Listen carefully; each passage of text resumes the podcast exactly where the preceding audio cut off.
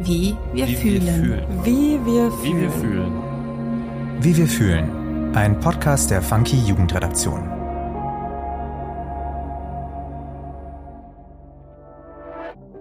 Hi, ich bin Nick und du hörst den Funky Podcast Wie wir fühlen. Hier übernimmt die Gen Z das Wort und spricht mit spannenden Gästen über das, was ihr Leben auf den Kopf stellt.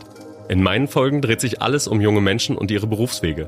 Wir wollen Licht ins Dunkel des Berufsdickicht bringen und sprechen mit interessanten und inspirierenden jungen Menschen aus allen möglichen Berufssparten. Auch die, die du vielleicht noch nicht auf dem Schirm hattest. An typische Karrierebilder der Gen Z denkt, dem fallen vielleicht Social Media ManagerInnen, E-SportlerInnen oder IT-Fachkraft ein. Aber was ist eigentlich mit alten Berufen wie TischlerInnen, FischerInnen oder WinzerInnen? Wer führt die denn weiter? Heute spreche ich mit Moritz Schlesinger. Er ist 22 Jahre alt, studiert Weinbau im dritten Semester und bringt diesen Herbst seinen ersten eigenen Wein auf den Markt. Moritz bietet uns heute ein paar Einblicke in die nicht ganz so einfache Arbeit des Weinbaus, erzählt über die Jobperspektive und packt aus, wie man in so jungen Jahren einen Beruf ausüben kann, der ihn an den ländlichen Raum bindet.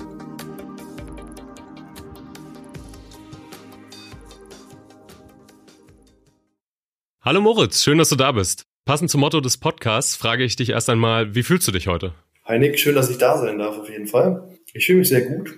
Ich habe äh, vor einer Woche im neuen äh, Weingut angefangen, wo ich jetzt äh, den zweiten Teil meiner Ausbildung oder meines äh, dualen Studiums erstmal im praktischen Moment absolviere und äh, bin Feuer und Flamme, weil ich das Weingut einfach so cool finde und äh, die Leute, die da arbeiten, so sympathisch sind und das bis jetzt anderthalb sehr, sehr schöne Wochen waren. Und ich hoffe, dass die nächsten äh, knapp zehn Wochen auch noch genauso schön werden, wie sie jetzt angefangen haben.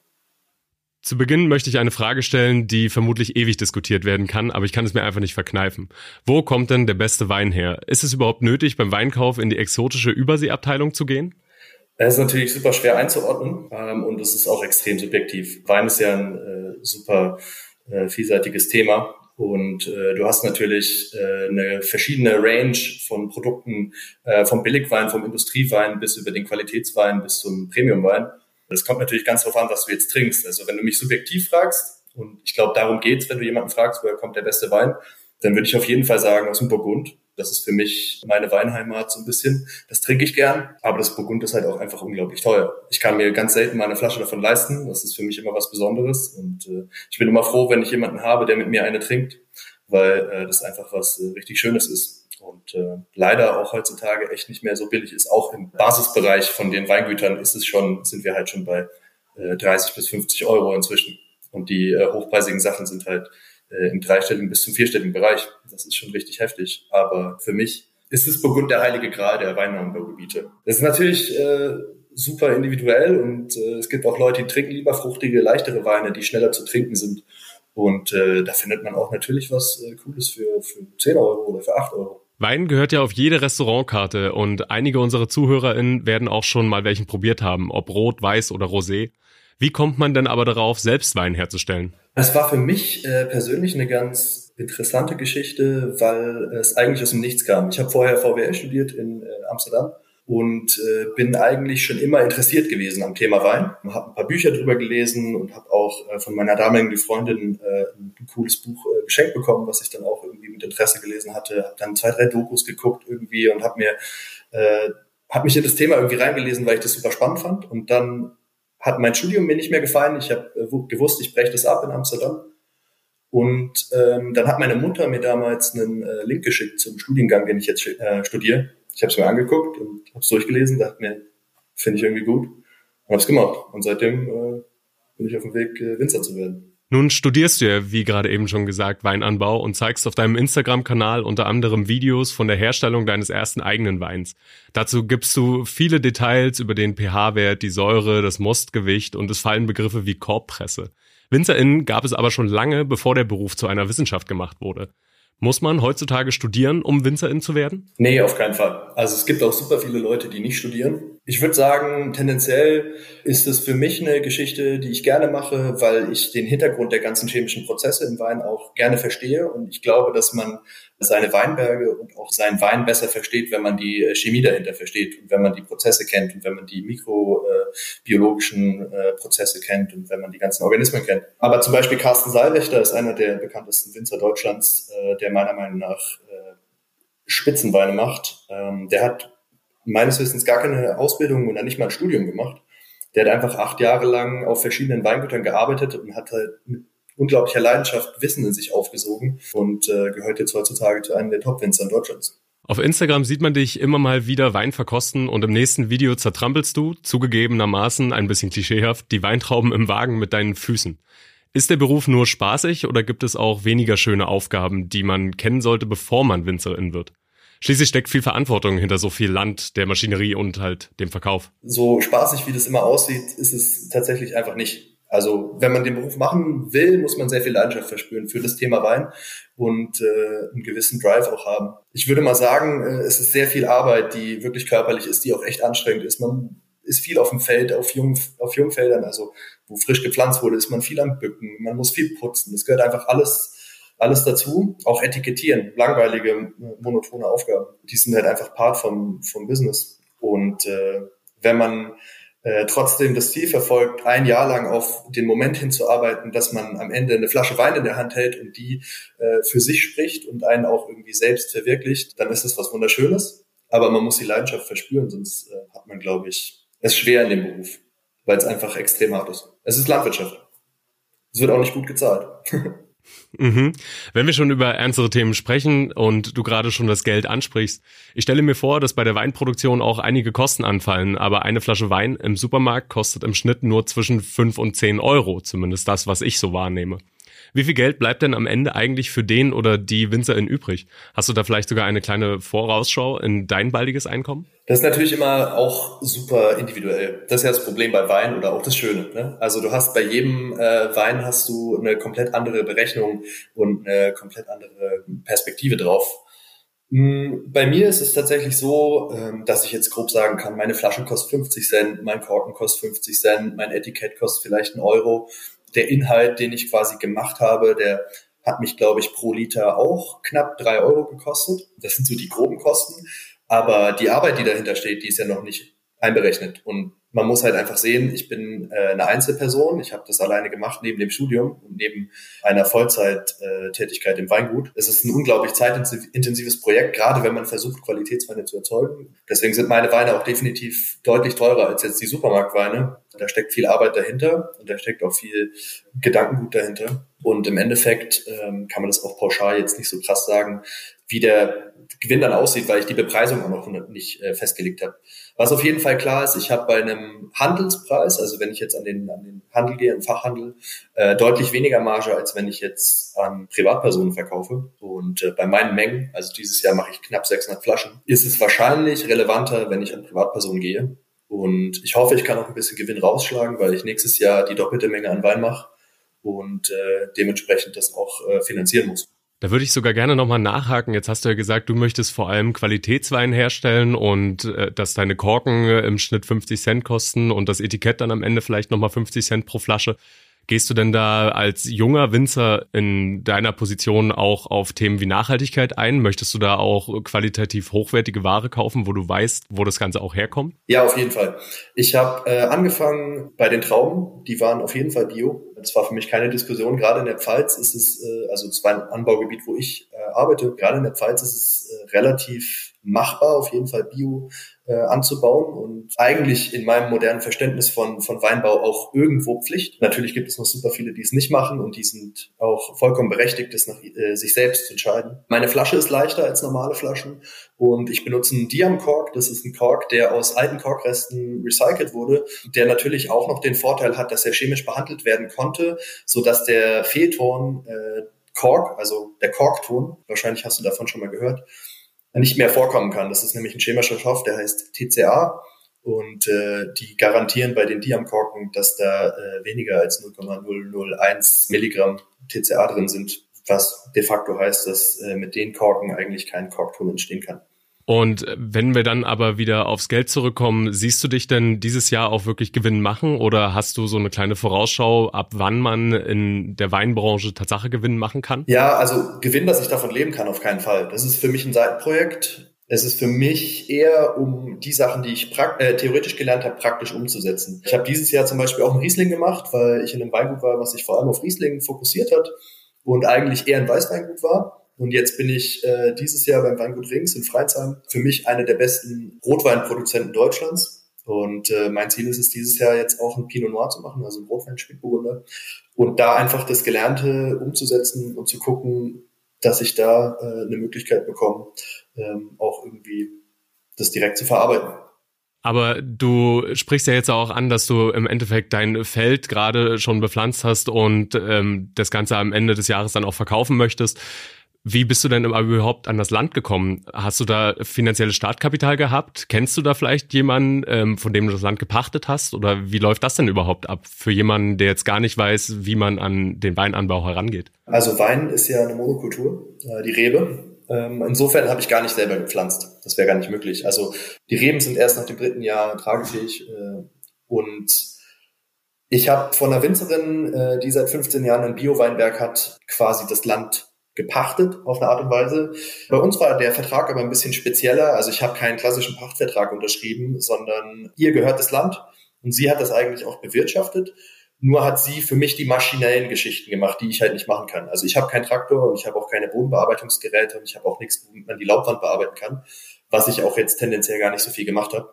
Aber ich habe halt alle Handarbeiten, äh, die im Weinberg angefallen sind, habe ich selber gemacht. Am Ende ähm, habe ich dann die Trauben quasi im Kilopreis gekauft.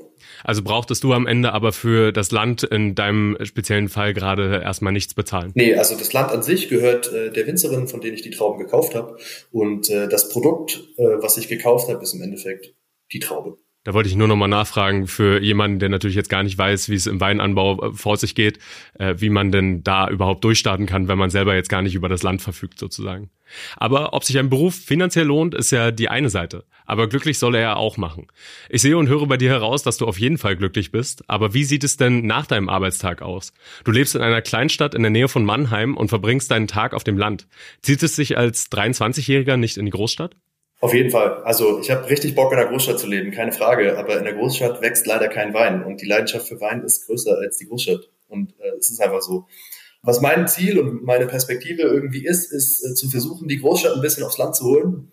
Äh, das ist für mich so der Traum. Und äh, meine große Vision ist es irgendwie, mein Weingut zu haben, wo es eine Möglichkeit gibt, äh, sozial so coole Interaktionen herzustellen, dass es auch Leute anzieht, die nicht nur im ländlichen Raum sind und dass es ein bisschen durchmischter wird und vielleicht auch ein bisschen offener wird. Ich hatte da ähm, am Anfang, als ich in die Pfalz gekommen bin, sehr viel Schwierigkeiten mit, muss ich sagen. Und äh, einmal hat mir ein äh, sehr, sehr hervorragender Winzer hier aus der Gegend gesagt, ähm, dass es doch irgendwie auch eine Chance ist, die wir hier haben, als junge Winzer ähm, auch dementsprechend was zu verändern. Und seitdem äh, habe ich das irgendwie ein bisschen verinnerlicht und bin da positiv gestimmt, dass das funktioniert. Könntest du denn anderen Leuten, die möglicherweise Winzerin werden wollen, einen Tipp mit auf den Weg geben, wie man damit umgeht, eben als so junge Person auf dem Land zu leben und eben nicht den sozialen Kontakt zu haben, den man in der Stadt normalerweise hat? Ich glaube, im Endeffekt äh, ist Wein ja doch das sozialste Getränk der Welt und ich glaube, du kommst auch über den Wein in, in so viele coole Konstellationen rein und hast, äh, hast so viel Spaß. Ich glaube, du musst, wenn du die Großstadt willst, musst du in die Großstadt. So ist es. Und ich mache das auch. Wenn ich jetzt mal ein Großstadt-Event brauche, dann fahre ich hier äh, in die nächste Stadt, in die größere, die ist Mannheim und äh, lass es mir da gut gehen. Aber ähm, wie gesagt, ich glaube, man muss Leidenschaft haben und äh, dann lässt sich das alles aushalten. Und ansonsten ist es nur an uns, jungen Menschen, irgendwie hinzukriegen, dass es auf dem Land immer mehr so wird, wie es halt auch in der Großstadt ist. Offen, laut und kulturell vielfältig. Wenn ich im Supermarkt nach Wein suche, stehen mir meist so viele zur Auswahl, dass ich gar nicht weiß, welchen ich nehmen soll. Der Markt scheint mit WinzerInnen überfüllt zu sein, die ihren Wein verkaufen möchten. Kann man sich denn heute mit dem eigenen Wein wirklich noch durchsetzen? Beziehungsweise findet man überhaupt Jobs bei Unternehmen? Wie würdest du die Berufsperspektive beschreiben? Also, was den Weinmarkt angeht, ist es einfach eine ganz klare Geschichte. Wenn man guten Wein macht, dann findet er seinen Kunden. Weil guter Wein ist rar und ist immer gefragt. Und äh, die Leute bezahlen auch, also wie man im Burgund sieht, äh, immense Preise teilweise für gute Qualität. Der Supermarkt ist halt äh, komplett überflutet mit Industriewein, äh, wo die Machart halt auch äh, einfach darauf ausgelegt ist, dass es extrem billig ist, schnell geht und vielleicht halt auch weniger Charakter hat, muss man einfach sagen. Und natürlich äh, hat man dann im Supermarkt schwere Chancen, wenn man so als Einzelperson anfängt. Äh, ich denke, ich habe mich direkt auf äh, Qualitätsweine konzentriert oder auf Qualitätswein. Ich habe ja bis jetzt einen gemacht.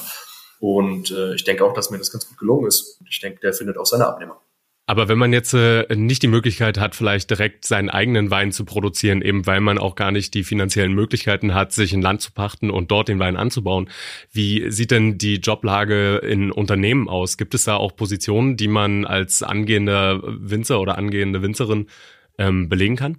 Ja, ich meine, Stichwort Fachkräftemangel, den gibt's halt auch in der Landwirtschaft und den gibt's vor allem im Weinbau. Also es gibt super viele Weingüter, die qualifizierte, ausgebildete oder studierte äh, WinzerInnen suchen. Und ja, natürlich äh, hat man sehr gute Berufsperspektiven, was die Anstellung angeht. Was die Bezahlung angeht, ist dann natürlich nochmal eine ganz andere Geschichte, weil die halt nach wie vor einfach schlecht ist. Aber das liegt auch einfach daran, dass für Wein tendenziell immer versucht wird, wenig Geld zu zahlen und dementsprechend die Winzer natürlich auch gezwungen sind, irgendwie auf eine Art und Weise die Ausgaben zu minimieren. Und äh, dadurch äh, ist das äh, Lohnniveau noch nicht äh, auf dem Level, auf dem es auf jeden Fall sein sollte. Ich würde dich anhand deines Auftretens auf Instagram übrigens und hier im Gespräch als sehr kreativen und redefreundlichen Menschen bezeichnen. Aber als Winzerin muss man doch sicherlich viel anpacken, eintönige Feldarbeit verrichten und hat wenig mit Menschen zu tun.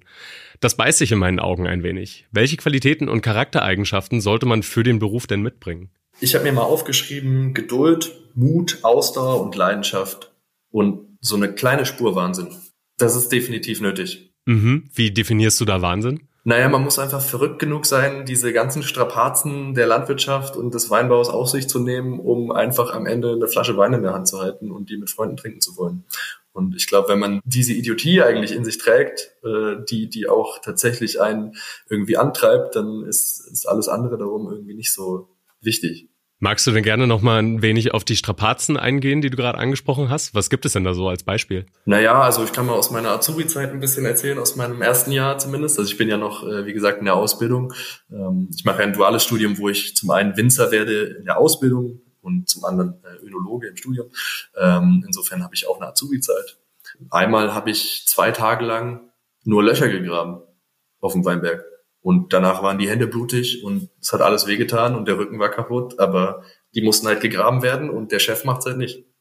Aber gibt es dafür nicht mittlerweile Maschinerie? Ist es wirklich immer noch so ein handwerklicher Beruf, wie man ihn äh, vielleicht stereotyp einschätzen würde? Ich glaube, manche Sachen sind so spezifisch, also manche Aufgaben, die du halt auf dem Weinberg erledigen musst, sind so spezifisch, dass du gar nicht äh, die Maschine dafür hast oder dass es sich überhaupt nicht lohnen würde, die Maschine dafür äh, zu bauen oder so. Du hast halt einen Azubi, der kostet dich anderthalb Euro die Stunde oder zwei. Das ist halt einfach so. Also ich verdiene als Azubi im Monat so im ersten Jahr 650 brutto und im zweiten 750 brutto. So, das ist halt nichts für 40 Stunden Vollzeitarbeit. Und wenn du den halt hast, dann nutzt du den. Weil die Maschine, die du dafür kaufen musst, die kosten, keine Ahnung, 12.000 Euro und amortisiert sich halt nicht so schnell. Das ist schön, dass du da so ähm, rational rangehen kannst an die Sache, obwohl du selber ja von der schlechten Bezahlung betroffen bist. Ist halt leider die Realität. Ich würde es auch gerne auf jeden Fall äh, ändern, aber äh, leider ist die Landwirtschaftskammer auch wirklich rückständig, glaube ich. Oder ich weiß nicht, ob es die Landwirtschaftskammer ist, die dafür verantwortlich ist, wie die Löhne angepasst werden, aber ähm, man muss sich mal überlegen, also jemand, der jetzt eine Ausbildung, ich glaube, in irgendeiner Kanzlei macht oder so, der kriegt halt schon irgendwie, keine Ahnung, 1,3 oder 1,2 Matsubi. Äh, Stadium. Ich wüsste nicht, warum das in der Landwirtschaft nicht unbedingt so sein sollte. Also die ist ja nicht unbedingt weniger wert und je mehr ich damit zu tun habe, desto mehr sehe ich auch, wie wichtig die Landwirtschaft tatsächlich auch ist. Wenn du da in die Zukunft guckst, denkst du, dass es möglicherweise irgendwann so sein wird, dass Azubis deutlich mehr bezahlt werden oder vielleicht auch Angestellte in Unternehmen ähm, einen besseren Verdienst bekommen? Ich glaube schon, weil ähm, für mein persönliches äh, moralisches Empfinden kann kein guter Wein gemacht werden, wenn die Mitarbeiter äh, nicht glücklich sind. Und es hat auch nicht unbedingt nur was mit Moral zu tun, sondern ich glaube tatsächlich, dass es massiven Effekt auf die Weinqualität hat, wie äh, gutes Team funktioniert. Ich glaube, es ist ja in jeder Firma so. Jede Firma funktioniert besser, wenn alle Mitarbeiter Bock haben, mitzuarbeiten. Und es ist bei Wein genauso. Und ich sehe es in den Top-Weingütern, da sind die Mitarbeiter schon sehr happy, die werden gut bezahlt die haben auch die Freiheit, äh, ein bisschen ihr Leben so zu gestalten, wie sie wollen und ein bisschen mitzuentscheiden. Und äh, ich glaube, dadurch hat man äh, deutlich mehr Spaß. Aus unserem Vorgespräch weiß ich ja, dass dein Vater die Bratsche im Orchester spielt und deine Mutter Musiklehrerin ist. Diese Berufe haben jetzt erstmal nichts mit deiner Karriere zu tun. Sind deine Eltern denn glücklich damit, dass du jetzt Winzer wirst? Gab es da vielleicht Bedenken in deiner Familie? Nee, also meine Mutter ist überglücklich. Die äh, findet das richtig super, weil die einfach auch gerne Wein trinkt über sie bin ich ein bisschen ans Thema auch rangekommen. Und mein Vater, der unterstützt mich auf jeden Fall. Das ist äh, kein Problem. Ich glaube, äh, mein Vater ist ehrlich gesagt äh, sogar sehr happy, dass ich äh, in seinen Augen was Ehrliches lerne. Das klingt natürlich super schön. Und wenn wir schon darüber reden, was du in der Zukunft noch erreichen möchtest, was sind denn deine Ziele in der Branche? Wo möchtest du denn einmal hin?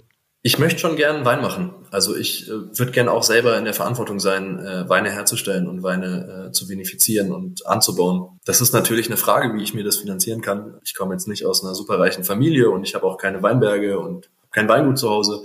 Aber irgendwie ist die Perspektive, irgendwann mal ein kleines eigenes Weingut zu haben und hoffentlich da auch wirklich diese Events veranstalten zu können, die irgendwie diesen Stadtvibe auch ein bisschen mehr aufs Land bringen.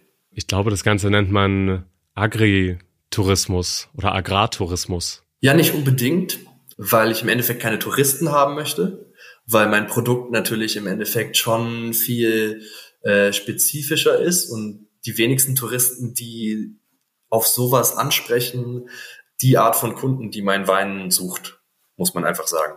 Das ist einfach eine nüchterne Betrachtung auch wenn das ein bisschen doof klingt. Ich habe eher Lust, daraus ein Kulturzentrum zu machen auf eine Art und Weise. Also ich hätte Bock, in, in dem Weingut auch Vorträge laufen zu lassen von spannenden Persönlichkeiten, coole Konzerte, irgendwie so Geschichten, dass einfach diese kulturelle Lebhaftigkeit äh, der Stadt irgendwie ein bisschen auf dem ländlichen Raum äh, sich wiederfindet, weil ich finde, das fehlt hier massiv und das hat mich am Anfang wirklich auch runtergezogen, dass es hier keine Möglichkeit gab, ähm, sich ein bisschen zu stimulieren, abseits von Wein und Wandern zum Beispiel.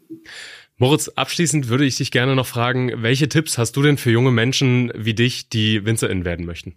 Also wenn man wirklich Winzer oder Winzerin werden möchte, dann sollte man auf jeden Fall versuchen, so viele Weine wie möglich zu probieren. Ich glaube auch, äh, dass es nicht schaden kann, auch äh, ein gewisses finanzielles Risiko einzugehen, äh, indem man sich Weine kauft. Das klingt vielleicht super schlecht eigentlich, aber ich gebe all mein Geld für Wein aus, weil ich mir denke, du kannst nur gute Weine herstellen, wenn du im Endeffekt gute probiert hast.